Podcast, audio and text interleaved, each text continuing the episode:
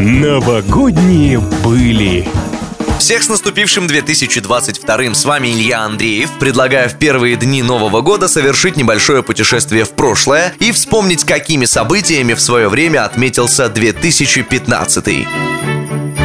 В начале года в интернете разгорается спор невероятных масштабов. Об этом говорят во всех СМИ, по радио, по ТВ. Чуть ли не вся планета пытается разобраться, какого же цвета платье. Бело-золотое или сине-черное. В деле и серьезные ученые, например, нейробиологи, пытающиеся объяснить феномен. Многие люди, чтобы узнать истину, шли в магазин и не просто смотрели на вещь, а покупали ее. Кстати, в итоге оказалось, что наряд все-таки сине-черный. В кино идут седьмые части «Форсажа» и «Звездных войн», вторые «Голодные игры» и «Мстители. Эра Альтрона». На малые экраны выходит один из самых успешных отечественных телесериалов «Метод» с Константином Хабенским и Паулиной Андреевой в главных ролях. А еще российское кино хвалят за рубежом. Картина «Левиафан» Андрея Звягинцева получает «Золотой глобус» как лучший фильм на иностранном языке. Ранее из россиян этого приза удостаивался только Сергей Бондарчук за «Войну и мир»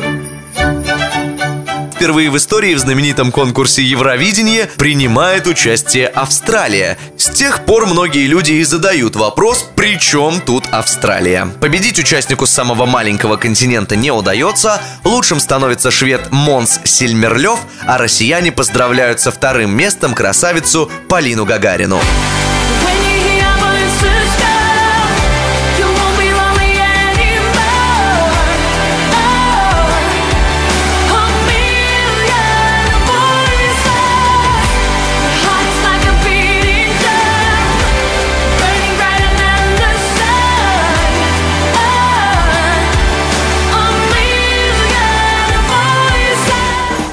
Новогодние были.